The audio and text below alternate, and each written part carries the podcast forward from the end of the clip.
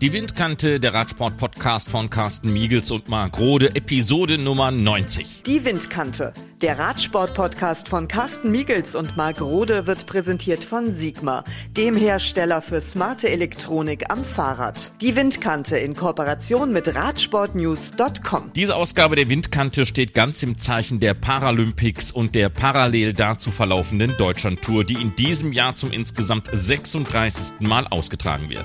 Bei den Paralympischen Spielen müssen wir in diesem Jahr auf den mehrfachen Dortmunder Sportler des Jahres Hans-Peter Durst verzichten, der die Reise nach Japan freiwillig nicht angetreten hat. Er steht der Windkante als Parasportexperte zur Verfügung und blickt auf die ersten Wettkampftage von Tokio. Die Deutschlandtour ist unterdessen eine willkommene Bühne für die deutschen KT-Teams und es geht auf der letzten Etappe auch um das Thema Sicherheit im Straßenverkehr unter dem Hashtag RideSafe. Aber zunächst zum Auftakt der Paralympischen Spiele in Tokio. Zu diesem Zeitpunkt, als wir den Podcast aufgezeichnet haben, hatte es die ersten Wettkampftage der Paralympischen Spiele in Tokio gegeben und auch gleich am ersten Tag die erste Medaille. Denise Schindler mit Bronze in der Einzelverfolgung über die 3000 Meter. Für die deutschen Radsportler ist es also gut losgegangen in Tokio. Hans-Peter Durst aus Dortmund wäre in Japan auch dabei gewesen, doch er hat mit dem Blick auf die Pandemie und dem Respekt den Gastgebern gegenüber auf einen Start bei den Paralympics in diesem Jahr verzichtet. Wir haben dazu hier in der 79. Ausgabe der Windkante ein ausführliches Interview mit Hans-Peter Durst, der das Geschehen nun aus der Ferne beobachtet und unser Windkante Paralympics Experte ist. Ja, lieber Marc, das ist natürlich eine besonders emotionale Situation für mich, da ich jetzt eben nicht in Tokio bin, nicht am Fuji bin und hier aus Dortmund dieses ehrenvolle Amt übernehmen darf für die Windkante. Aber mache ich natürlich sehr gerne. Ja, zum ersten Tag ist natürlich was ganz Besonderes am 24.08. die Eröffnungsfeier, wo ich sicher auch das mitgelaufen wäre, das letzte Mal bei einer Paralympics in dem Fall wahrscheinlich. Und natürlich eine besondere Auszeichnung, dass ein Radsportler die Fahne als Co-Träger mittragen darf mit Mareike Miller vom deutschen Rollstuhlbasketballteam. Mit Michael Teuber ist da natürlich absolut der Richtige ausgewählt worden, wenn es auch eine gewisse Ironie ist, da die Situation 2016 ja noch sehr lebendig ist, als er damals, wie ich finde, leider öffentlich Kritik geäußert hat am DBS, also an unserem Verband und an der Wahl von unserem Fahnenträger Markus Rehm damals. Es war natürlich vor, unserer, vor unserem Einlauf ins Maracanã-Stadion dann schon eine recht geladene Stimmung. Aber ich fand es jetzt natürlich sehr, sehr schön, habe natürlich die Eröffnungsfeier auch live angeguckt und äh, mitgefiebert. Und äh, im Prinzip, man ist ja, auch wenn man jetzt hier in Dortmund sitzt, äh, mit dabei. Man ist im Team, im Deutschland-Team und natürlich in unserem Paracycling-Team das ist schon was ganz Besonderes. Also ich habe mich sehr gefreut. Ähm, die Einblicke waren ein bisschen kurz. So ist es halt natürlich, wenn so viele Nationen einlaufen in dieses wunderbare Stadion. Und man müsste sich jetzt natürlich noch vorstellen, wenn die Situation nicht so dramatisch wäre in Japan, was das für ein, ja, ein geile, eine geile Stimmung gewesen wäre von diesen enthusiastischen Japanern und den Fans der ganzen Welt in diesem herrlichen Stadion mit dieser wunderbaren Geschichte dieses ledierten Flugzeuges auf dem Flugplatz dort in Tokio. Ja, ich habe es am Anfang gesagt, die erste Medaille hat nicht lange auf sich warten lassen. Bronze für Denise Schindler war nicht nur die erste Radsportmedaille, sondern auch die erste deutsche Medaille insgesamt bei diesen Spielen.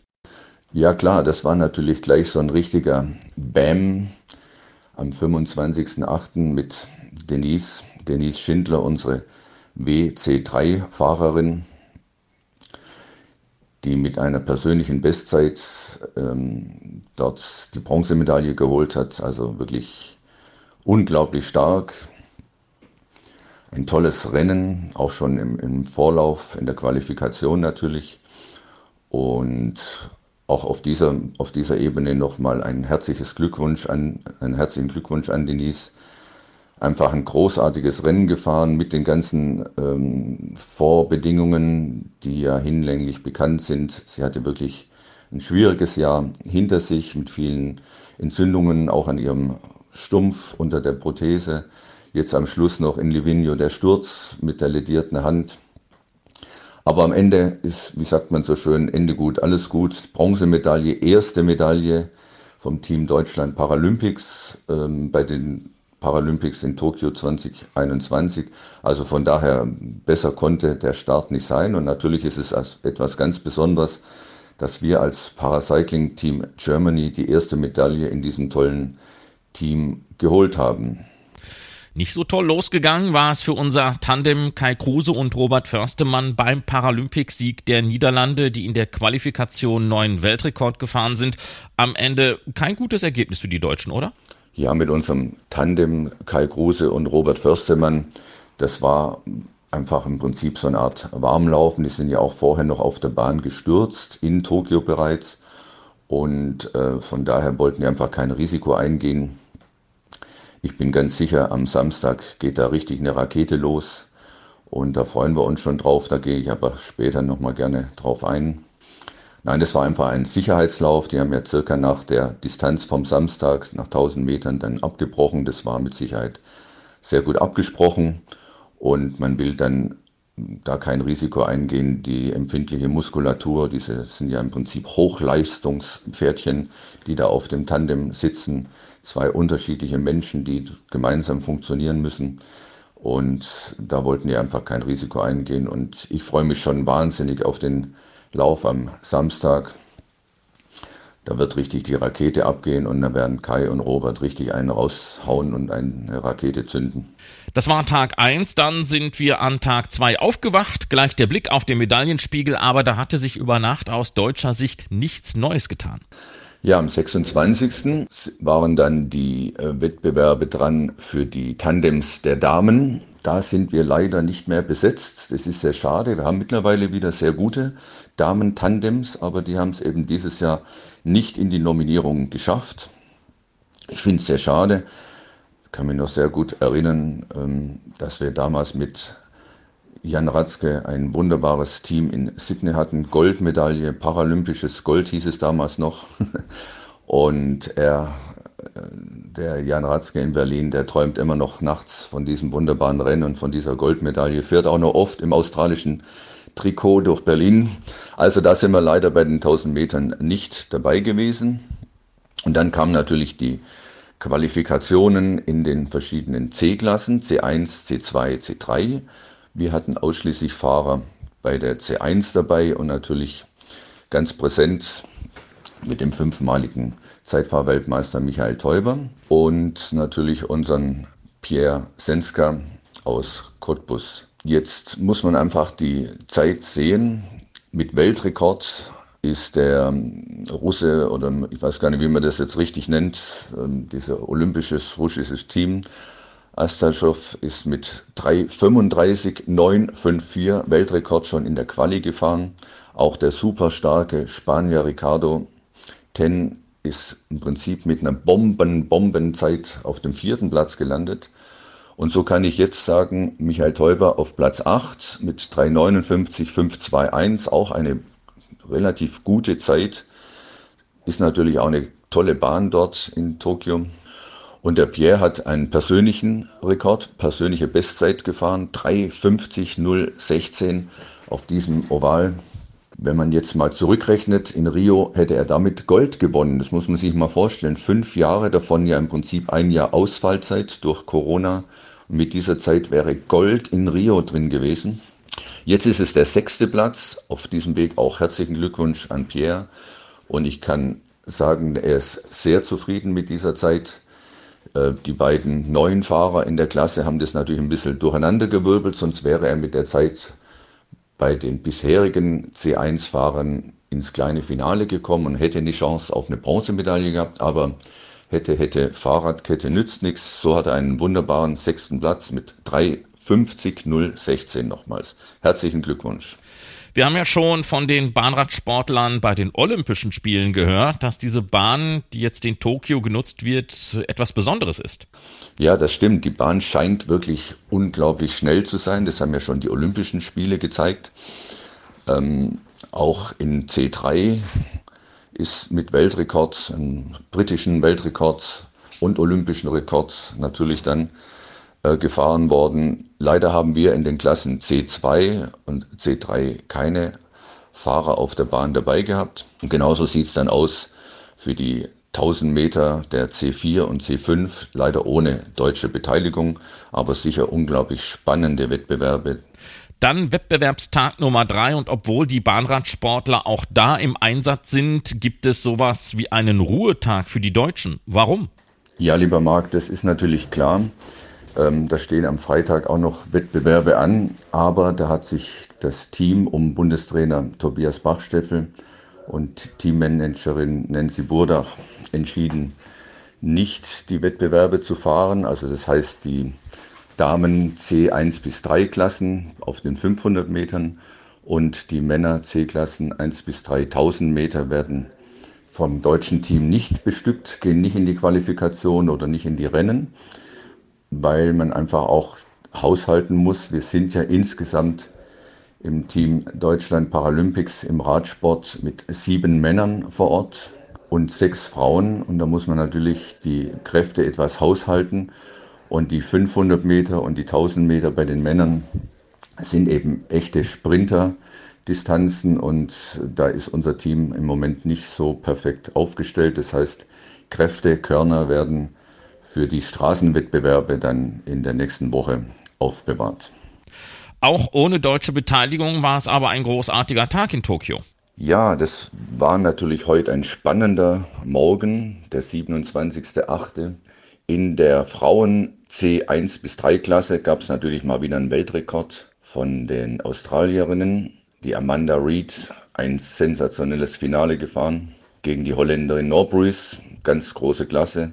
Und Silber ging an China. Was mich besonders gefreut hat bei der WC1 bis 3 ist, dass das Gastgeberland Japan ganz knapp an der Medaille vorbei ist im kleinen Finale. Und Sugi Ura hat den vierten Platz gewonnen. Und was ich vielleicht auch noch erwähnen möchte, weil Radsport Windkante wird ja auch sehr viel in Österreich gehört. Unsere ehemalige Teamkollegin Yvonne Marzinke, die jetzt in Österreich oder für Österreich startet, in der WC2-Klasse, also in dieser Klasse, ist heute gute Achte geworden. Ja klar, waren die Männer heute auch am Start, natürlich auch 1 bis 3 fakturiert, das heißt also die Klassen C1 bis C3 mit unterschiedlichen Behinderungen fahren dann mit einem Zeitfaktor, der vorher festgelegt ist, gegeneinander. Das heißt, bei den einen läuft die Uhr eben etwas langsamer, bei den anderen die Uhr etwas schneller und das wird dann am Ende in eine faktorierte Zeit umgerechnet. Da gab es eine Goldmedaille für China, Mr. Lee, vor dem Franzosen Lyot und dem superschnellen Briten, der im kleinen Finale gewonnen hat, Van Grass, auch ein guter Kollege von meinem Freund David Stone. Die Frauen in der C-Klasse 4, 5 über 500 Meter, da ist die superstarke Britin Kadina Cox auf Gold gefahren. Ähm, O'Brien ist auf Silber und die sehr, sehr schnelle Holländerin, Niederländerin Groth ist auf Bronze. Und die Tandems der Damen, wo wir Deutschen leider kein Tandem am Start hatten, haben sich im Finale die Niederländerinnen durchgesetzt vor den Britinnen. Und die Belgier haben das kleine Finale gewonnen auf Bronze. Ja, und natürlich sind die langen Strecken jetzt auch im Finale, sind fertig. Die Männer C4, 4000 Meter Verfolgung. Da hat sich der Josef Metelka durchgesetzt aus der Slowakei vor dem Rumänen Novak. Und mein Freund aus Kolumbien, Duenas, hat sich auf die Bronzemedaille im Kleinfinale gefahren. Eine ganz große Sache, finde ich, und wunderbarer Erfolg auch für den Teammanager und Trainer der Kolumbianer, ein ganz wunderbarer Mensch. Und natürlich auch die Königsklasse C5, MC5, die Männer über 4000 Meter. Da hat sich der Franzose Dorian Foulon durchgesetzt gegen den Aussie, Australier Danahoe. Und ähm, im kleinen Filiale hat der Ukrainer Dementjev gewonnen, ist auf Bronze gefahren. Ja, du hast die Straße angesprochen. Was können wir denn da jetzt erwarten? Oh, da verlangst du natürlich jetzt was von mir. Ähm, Ausblick auf die Straßenwettbewerbe. Ja, da wäre ich ja selbst natürlich gerne mit dabei gewesen in meiner Klasse MT 2, das heißt Tricycle für Dreirad. Da sind wir nun leider gar nicht besetzt, weil ja auch mein toller Dreiradkollege Maximilian Jäger nicht dabei ist. Er wurde leider bei den Weltmeisterschaften in Portugal ja nochmal umklassifiziert von der T1-Klasse in die T2-Klasse. Da ist er einfach noch zu jung, um in der T2-Klasse richtig vorne mitzumischen und da eben unser Startplätze-Kontingent auf sieben reduziert war, musste man da eben natürlich auch ähm, Konsequenzen machen. Ja, dann fange ich einfach mal oben an. Ladies first natürlich. C3 Denise, eine tolle Einzelzeitfahrerin und eine tolle Straßenfahrerin. Wie es eben bei den Paralympics so ist, wird eben dort fakturiert. Das heißt, dass die C1 und die C3 Fahrerinnen äh, mit sogenannten Zeitboni äh, unterwegs sind. Das sind Faktoren, die eben errechnet werden von der UCI. Da würde ich sagen, ist die Denise auf jeden Fall mit vorne dabei im Zeitfahren, aber da kann natürlich alles sein, von Platz 1 bis Platz 5 ist da alles drin. Und das Straßenrennen, da kennen wir ja unsere Denise. Sie ist eine Kämpferin, sie nennt sich selber Killer Bee. Also da ist wie immer alles drin und da baue ich ganz stark nochmal auf eine Medaille im Straßenrennen. Aber dann haben wir auch in der Klasse C5 aus deutscher Sicht durchaus was zu bieten. Ja, das stimmt. In der C5 sind wir auch sehr stark besetzt mit Kerstin Brachtendorf, die schon unglaublich viel Erfahrung natürlich mitbringt, insbesondere auf einem welligen, schwierigen, ganz speziellen Kurs auf dem Fuji Circuit, einem Motorrad- und Automobilrennkurs. Und da denke ich, ist für die Kerstin natürlich im Straßenrennen alles drin. Wir haben natürlich die Engländerin, die die Klasse im Prinzip beherrscht. Die hat ja auch auf der Bahn schon ihr erstes Gold geholt. Dame Sarah Story, eine großartige Sportlerin mit einer tollen Familie, die ihr, glaube ich, diese Ruhe gibt für diese tollen Wettbewerbe. Mittlerweile schon 15 Goldmedaillen bei Paralympics. Aber man soll nie, nie sagen. Also ich traue der Kerstin auf jeden Fall Podium zu. Da bin ich mir eigentlich ganz sicher, wenn natürlich wie im Radsport immer die Reifen halten, ähm, keinen Stürze passieren und so weiter. Wir haben es ja jetzt gerade wieder bei der Vuelta gesehen, wie schnell das gehen kann bei Herrn Roglic. Und im Zeitfahren ist natürlich auch eine, eine wellige Strecke, die muss man können und die Kerstin kann sowas. Das ist eine Bergspezialistin und ich denke, da ist auch im Zeitfahren einiges drin. Und dann zu den Herren. Ja, mache ich gerne. Gehen wir in die C-Klasse der Männer. Das heißt also, wir fangen auch wieder bei der C1 an. Das sind also die Fahrer, die auf dem normalen Fahrrad fahren, mit ihren tollen Maschinen natürlich heute wie die Profis. Und da ist in der C1-Klasse Michael Teuber natürlich der Zeitfahrspezialist mit fünf paralympischen Titeln bereits in den vergangenen Jahren. Und ich denke, er ist auch dieses Mal wieder Favorit. Aber da sind natürlich mittlerweile auch neue, junge Leute oder auch Leute, die von anderen Sportarten kommen. Also mein Mitfavorit mit Michael Teuber beim Zeitfahren ist natürlich Ricardo Ten. Aber wir werden sehen. Und der Pierre ist natürlich ein ganz starker Straßenfahrer und da bin ich eigentlich felsenfest davon überzeugt, dass Pierre alles reinhaut mit seinem ja, wohl besten Trainer der Welt, wie ich immer sage, René Schmidt aus Cottbus. Die werden da schon was sich ausbaldowert haben und Pierre auf Podium im Straßenfahren in der Klasse MC1, da bin ich eigentlich relativ sicher. Das ist jetzt nicht böse gemeint, aber als Außenstehender verliert man dann in den vielen unterschiedlichen Klassen schon ein wenig die Übersicht, die du aber hast. Ja, da hast du natürlich recht. Das ist so ein bisschen bei uns ähm, zwei Fahrer in der C1, zwei Fahrer in der C3 und dazwischen C2, C4, C5 sind wir leider bei den Männern nicht besetzt. Aber dafür haben wir eben in der C3 zwei sehr, sehr starke äh, Fahrer. Ich würde mal sagen, Matthias Schindler aus Nürnberg ist im Zeitfahren mit Podiumsfavorit. Auf jeden Fall einen ganz vorderen Platz. Da bin ich mir ganz sicher. Er ist sehr, sehr gut trainiert. Er legt seine Ernährung ähm, voll in diesen Sport. Also Zeitfahren, das ist seine Spezialität. Aber er ist auch ein sehr guter, taktisch guter Z äh, Straßenfahrer. Der Kurs liegt ihm, ist wellig, Es ist äh, tricky, auch mit den Kurven, mit den Schräglagen. Also mein Tipp, meine, meine Hoffnung natürlich auch, Podium im Zeitfahren und einen super tollen Platz natürlich im Straßenfahren. Und bei Steffen Varias aus Tübingen, da ist es eher so, dass er vielleicht im Zeitfahren nicht ganz vorne sein wird. Das heißt, vielleicht Top 5 würde ich ihm auf jeden Fall gut zutrauen. Aber er ist natürlich ein Fuchs, mehrfacher Weltmeister auf der Straße. Er weiß, welches Hinterrad äh, richtig ist und er kann auch unglaublich Führung fahren. Und der Kurs als sehr leichter Fahrer liegt ihm natürlich auch sehr gut. Also Medaille sicher und mein Tipp auf Gold ist eigentlich bei Steffen Varias ganz klar. Aber da ist es dann ja mit den deutschen Medaillenaussichten noch lange nicht zu Ende. In der Klasse H, also dem Handbike, kann es ja weitergehen mit Edelmetall. Ja, gerne kommen wir zur Klasse H, das heißt also Handbike. Das sind die Fahrerinnen und Fahrer, die mit den Armen arbeiten. Die haben Oberarme wie ich Oberschenkel. Und natürlich auch dort wieder erstmal zu den Ladies. Dort haben wir in BH3 die Annika Zeyen aus Bonn, schon Weltsportlerin im Rollstuhlbasketball, Goldmedaillengewinnerin in London und jetzt eben seit einiger Zeit bei uns in einem wunderbaren Dortmunder Handbike, wenn ich das so als Dortmund äh, bemerken darf. Ähm, die ist natürlich Mitfavoritin auf Gold, gar keine Frage, in beiden Rennen, im Zeitfahren und auf der Straße. Der Kurs kommt ihr extrem entgegen, weil sie auch eine mutige Fahrerin ist. Also ganz, ganz äh, große Hoffnung auf Gold, aber auch jede andere Medaille ist natürlich großartig.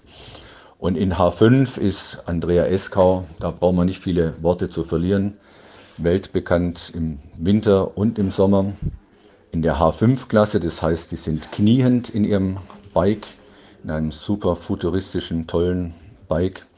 Und Andrea ist natürlich Goldfavoritin auch in beiden Klassen, aber wie gesagt, die Klassen werden auch stärker, die Konkurrenz wird stärker, es gibt neue Fahrerinnen, aber ich bin da auch sehr zuversichtlich, dass Andrea auf die Medaillenränge fährt und wahrscheinlich ganz in der Mitte steht auf dem Podium. Ja, und bei den Männern ist natürlich in der Klasse MH3, Männer Handbike 3, Vico Merklein, für mich natürlich auch Topfavorit für beide Medaillen im Zeitfahren und auf der Straße. Er ist sehr fokussiert, äh, sehr trainingsfleißig und mein Top-Favorit in beiden Rennen, gar keine Frage. Und dann gibt es ja bei den Handbikern noch das Wunderbare, für mich eigentlich das schönste Rennen überhaupt bei Weltmeisterschaften oder bei Paralympischen Spielen, Paralympics. Das ist das sogenannte Relay, das heißt also im Prinzip ein Staffellauf, ein, ein Mannschaftsfahren. Das ist natürlich unser Team, unser Handbike-Team, das besteht nur aus Handbikern. Auch einer der Favoriten aufs Podium. Ob es ganz für Gold reicht, das weiß ich nicht. Aber da kann so viel Positives wie Negatives passieren durch die schnellen Wechsel, diese extrem äh, kurzen Strecken, dann wieder Wechselstrecken fahren. Also das ist was ganz Spannendes. Und jedes Mal ist es für mich eben ein Highlight, wenn man da irgendwo dabei sein kann, live. Das ist was ganz Besonderes. Und da gehört natürlich unser Paracycling Team Germany auch mit zu den Favoriten. Und dann deine Klasse? Leider ohne dich und trotzdem wird es, wenn auch nicht aus deutscher Sicht bei den Herren, aber doch einen tollen Wettbewerb insgesamt geben. Lieber Marc, da hast du natürlich total recht. Jetzt komme ich natürlich endlich zu meiner Klasse, zur Dreiradklasse, zu meiner Faszination Dreirad. Leider ist natürlich durch meine persönliche Entscheidung nicht an den Paralympics in Tokio teilzunehmen kein Dreiradfahrer dabei, weil unser Maximilian eben umklassifiziert wurde nochmal in Portugal und er ist noch sehr jung und ihm fehlen noch ein bisschen Körner in den Oberschenkeln. Deswegen hat der Bundestrainer ihn nicht jetzt für Tokio nominiert, aber da bin ich sehr zuversichtlich für Paris 2024. Das heißt also, unsere Medaillenchancen sind bei den Damen angesiedelt, bei WT2. Da haben wir zwei sehr erfahrene und sehr erfolgreiche Starterinnen am Start. Das ist einmal die Jana Majunke, die schon im Prinzip ein Urgestein ist, obwohl sie noch so jung ist, die schon in Peking dabei war ähm, Vize-Weltmeisterin, also da gibt es Bronzemedaille. Also die hat im Prinzip alles schon gewonnen. Jetzt ist es nochmal dran, in Tokio richtig einen rauszuhauen. Die Chancen stehen sehr, sehr, sehr, sehr gut. Und vor allem, sie können im Straßenrennen auch sogar ein bisschen teammäßig fahren, weil wir noch eine zweite tolle T2-Fahrerin haben, die Angelika Dreokeser vom Starnberger See, die auch für Cottbus, für den, für den Cottbuser Verein fährt, wie Jana Majunke. Und wenn die ordentlich zusammenfahren, dann würde ich fast sagen, da gibt es Gold und Silber für Deutschland. Wobei natürlich auch unsere langjährige Freundin Carol Cook aus Australien eine Rolle spielen wird. Sie ist bestens vorbereitet. Wir sind fast täglich in Kontakt. Sie hat mich ja auch in London damals geschlagen im Zeitfahren durch die Fakturierung. Damals wurden noch Damen und Männer fakturiert. Und ich kam ganz verwirrt ins Ziel, als es hieß Bestzeit, aber trotzdem eine Dame Gold. Und so war das damals. Ja, da, ich denke mal, dass wir in der Dreiradklasse wirklich zwei ganz gute Medaillenchancen noch haben, durch Jana Majunke aus Cottbus und Angelika Dreser-Keog ebenfalls für den Verein BPRSV in Cottbus. Ich würde mir auf jeden Fall riesig freuen, wenn meine Prognosen ein wenig aufgehen würden, so wie damals in London, wo wir auch in der ersten Woche die Bronzemedaille gewonnen haben, damals auch schon Kai Kruse am Start als Athlet und der unvergessene Stefan Niemke aus Schwerin als Pilot, damals erstmalig ein olympischer Radsportler, der auch im, bei den Paralympics eine Medaille gewonnen hat. Gold im olympischen Sport, Bronze im paralympischen Sport, auch eine unglaubliche Geschichte damals mit Kai Kruse in Rio. Ja, also ich würde mich sehr freuen, wenn das alles aufgeht. Am meisten würde ich mich natürlich freuen, wenn es wirklich insgesamt gute Paralympics werden für alle Athletinnen und Athleten wenn gesund alle wieder in ihre Heimatländer fliegen können und wenn die Japaner auch unbeschadet durch diese Paralympics und auch vorweg schon die Olympischen Spiele durchkommen. Sie hätten es so verdient, eine vor großem Publikum diese Spiele, diese Weltspiele für Menschen mit und ohne Behinderung durchzuführen. Sie haben sich so viel vorgenommen und jetzt hat uns eben diese Pandemie da einen Strich durch die Rechnung gemacht. Schönen Dank, Hans-Peter Durst. In der kommenden Ausgabe der Windkante bist du wieder unser Gast und dann schauen wir mal, ob es die vielen deutschen Medaillen gegeben hat, auf die du uns vorbereitet hast.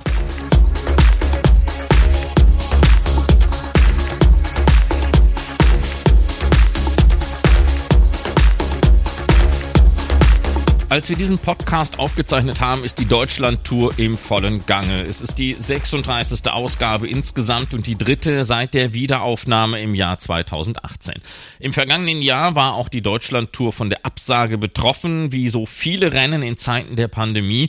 Nun ist man wieder am Start mit vier Etappen von Stralsund bis Nürnberg. Neun World Tour Teams sind dabei, unter anderem das Team De König Quickstep mit Yannick Steimle, der jüngst seinen Vertrag beim Wolfpack um zwei weitere weitere Jahre verlängert hat. Ja, natürlich bin ich motiviert für die Deutschland-Tour. Es ist immer schön, ähm, zu Hause Rennen zu fahren, auch wenn es ein bisschen weit weg ist von meinem Zuhause. Aber ähm, ja, einfach in der Heimat in Deutschland Rennen zu fahren, ist was Besonderes, da es nicht mehr so viele Rennen in Deutschland gibt. Und ähm, ja, wir reisen mit einer sehr, sehr starken Mannschaft an. Ähm, ich freue mich auf, auf diese Woche. Ähm, ich bin top motiviert und ich glaube auch in einer ähm, sehr, sehr guten Form.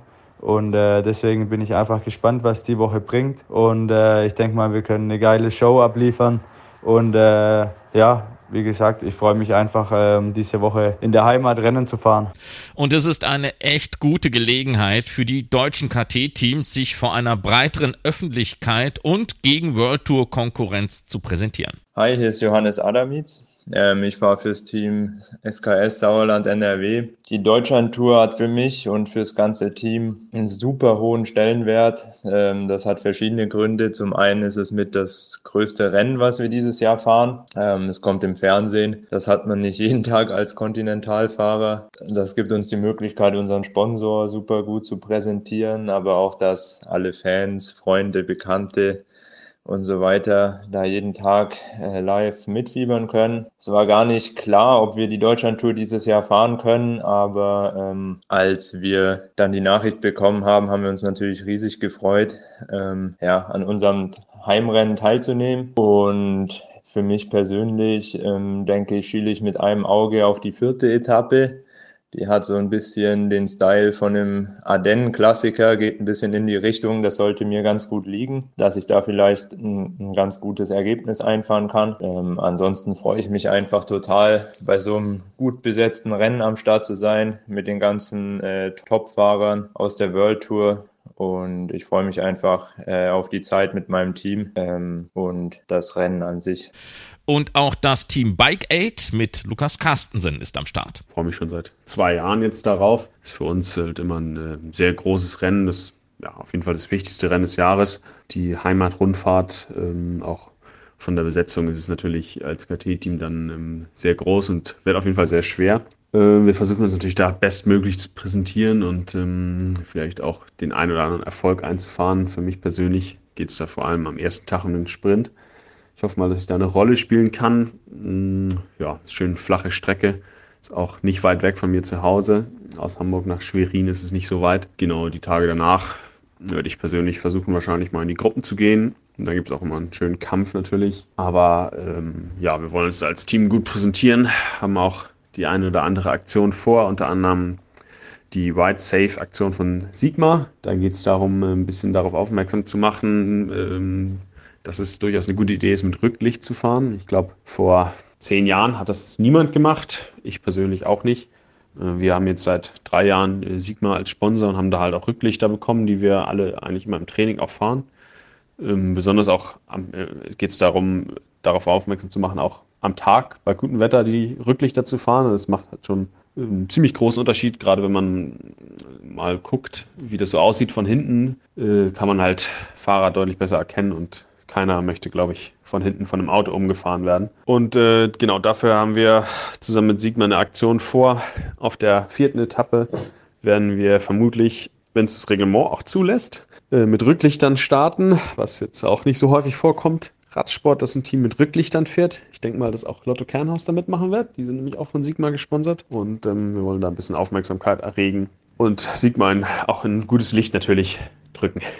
Genau so ist es. Das Team Lotto Kernhaus ist auch mit dabei. Teamchef Florian Monreal. Ja, das Rücklicht am, am Rad ähm, bei der letzten Etappe der deutschen Tour soll für Safety First äh, stehen. Dieses Licht ist klein, äh, ist nicht schwer, es macht keinen Abbruch an der Performance und äh, wir wollen zeigen, dass äh, jeder in Deutschland, wenn er auf sein Rennrad steigt, äh, so ein Rücklicht dran hat, was blinkt, um mehr Aufmerksamkeit im Straßenverkehr zu kriegen und dadurch besser geschützt ist. Wir sagen all unseren Fahrern, sie sollen mit Rücklicht im Training fahren, im Trainingslager wie auch äh, privat zu Hause hat jeder an seinen Trainingsbikes äh, die Sigma-Rücklichter, damit sie besser gesehen werden und äh, damit Unfälle vermieden werden können. Markenbotschafter bei Sigma ist der ehemalige Topsprinter Marcel Kittel. Ja, ich möchte natürlich ähm, in der Partnerschaft mit Sigma mich nicht nur als Markenbotschafter engagieren für eine Firma, die ähm, tolle Produkte hat, sehr innovativ ist, aber trotzdem auch ähm, immer noch Familienunternehmen, ähm, sondern mich natürlich auch nebenbei für, für, für Themen wie eben auch Sicherheit im Straßenverkehr einbringen. Das haben wir ähm, oft auch besprochen, bevor wir entschieden haben, dass wir zusammen arbeiten werden, auch als Partner dort, um eben auch auf dieses Thema aufmerksam zu machen. Und die Ride Safe ähm, Aktion ist natürlich jetzt Teil auch dieses Gedankens dort ähm, Radfahrer, gerade in der aktuellen Corona-Zeit, wo so viele neue Radfahrer auch dazugekommen sind, darauf aufmerksam zu machen, dass ähm, Sichtbarkeit im Straßenverkehr extrem wichtig ist und ähm, damit eben auch Beleuchtung am Fahrrad ganz, ganz wichtig ist. Und ich glaube, der Vergleich stimmt vorn und hinten, wenn man sagt, nicht nur der Helm muss aufgesetzt werden, sondern eben auch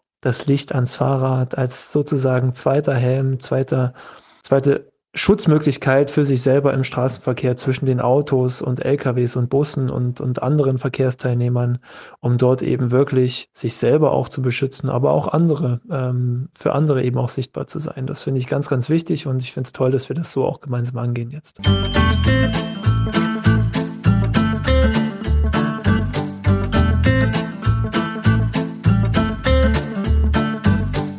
Und das war die mittlerweile 90. Ausgabe der Windkante, der Radsport-Podcast von Carsten Miegels und Marc Rode. Alle Episoden, die wir bislang produziert haben, können noch einmal auf unserer Webseite windkante.org nachgehört werden. 90 Episoden bis hierher, voller Radsport und Themen rund ums Fahrrad und bald sind wir damit dann auch dreistellig. Also, bis zum nächsten Mal, bleibt uns gewogen, bleibt gesund und Glück auf. Die Windkante, der Radsport-Podcast von Carsten Carsten Miegels und Marc Rode wurde präsentiert von Sigma, dem Hersteller für smarte Elektronik am Fahrrad. Die Windkante in Kooperation mit Radsportnews.com.